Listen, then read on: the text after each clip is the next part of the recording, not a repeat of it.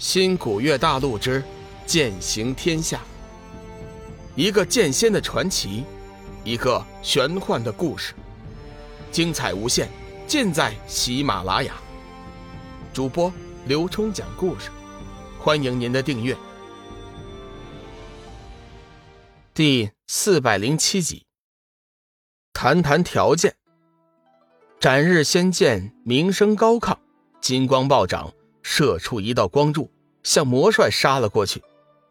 魔帅展开身形，高速移动，试图以速度的优势摆脱龙宇的攻击。可是他很快就知道自己错了，对手的速度并不比他慢，甚至还在他之上。无奈之下，魔帅只好硬扛。黑色仙剑玄光大盛，以雷霆之势穿破层层光波，重重撞击在斩日仙剑之上。一声惊爆声响起，整个大地都为之颤动。周围观战的修真心中大骇，急忙后退了几丈，生恐自己被两人打斗的冲击波击中。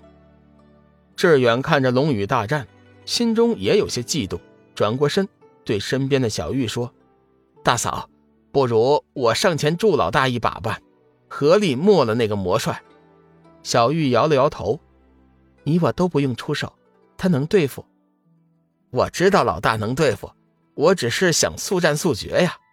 不行，难道你不知道，这正是他大展神威、树立威望的时候吗？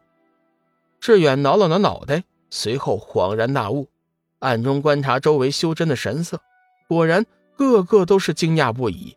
半空之中，两人的争斗已经到了白热化的地步，力量之强、速度之快，都不是修真所能想象的。此刻。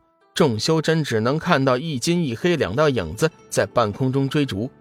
魔帅暴喝一声，双手举起黑色仙剑，运转周身魔力，狠狠地斩了过来。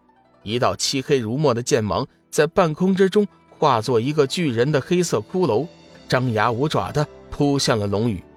龙宇不敢怠慢，他已经感应到了魔帅的这一击，动用了幽暗之灵的力量。心念之间，生命之灵的气息。已经掺杂在了斩日剑芒之中，两股强力再次对撞，爆炸声不绝于耳，气浪叠涌，漫空四溅，霞光玄气翻滚不已。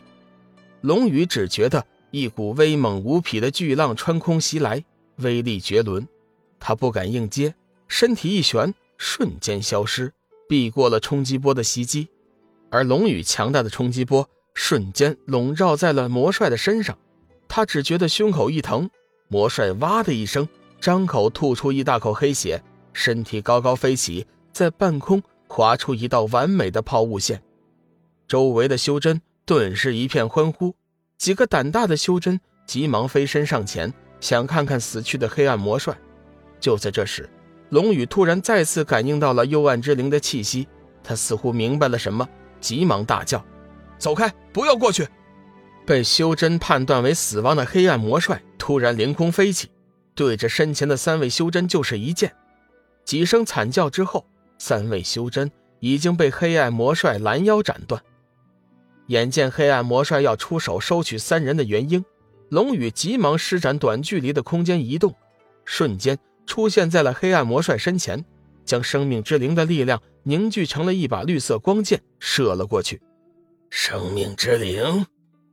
黑暗魔帅果然识货，一眼就看出了袭来的力量，心中大骇，急忙后退，哪里还顾得上那三名修真的元婴？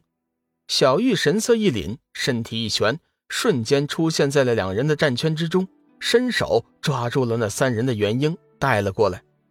这边早有三人门派的长辈接应，各自领了自家弟子的元婴，回去想办法重塑身体。黑暗魔帅避过了龙宇的袭击之后，大惊失色，瞬间明白了龙宇的身份，心中已有了退意。阁下可是？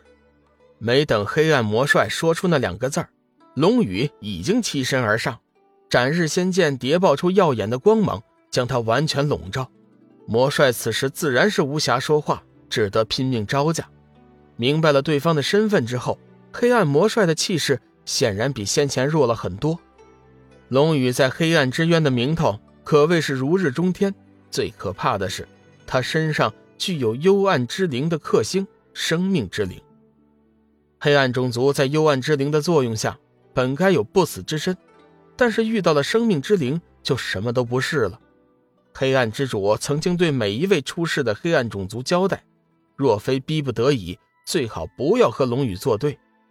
黑暗魔帅没有想到自己的运气这么背，刚刚完成了黑暗之主定的任务，本想着到修真会盟风光一把，就行返回，谁知道就这么给遇上了龙宇。我无意与你作对，你放我一马，我保证离开这里。黑暗魔帅试探着问道：“走？如果刚开始黑暗魔帅要走，龙宇可能还会放他一马，但是现在他伤了几名修真，自己如果不将他拿下，显然各派修真对自己的看法就会大打折扣。他本意是立威，又岂能做出这样对自己不利的事情？如果你答应我一个条件。”我倒是可以考虑一下放过你。龙宇突然想到了隐藏在修真界的八名黑暗魔帅，或许从他这里还能套出点什么有用的信息。黑暗魔帅见龙宇松口，心中大喜，急忙问：“什么条件？告诉我其余八位黑暗魔帅的下落。”黑暗魔帅闻言顿时大惊，身体微微一颤：“你是怎么知道的？莫非？”你已经杀了我们其中的一名魔帅。魔帅听得真切，龙宇是问八名，除却自己，显然他事先已经见过一名黑暗魔帅了。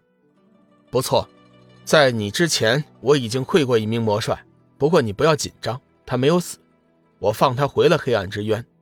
如果你也配合的话，我想你也可以安全返回。龙宇出言诱惑，黑暗魔帅犹豫了一下，说。可是，我根本就不知道他们的下落。我们出来之后，完全没有了任何的联系。平心而论，黑暗魔帅倒是想告诉龙宇，但是他确实不知道那八名黑暗魔帅的下落。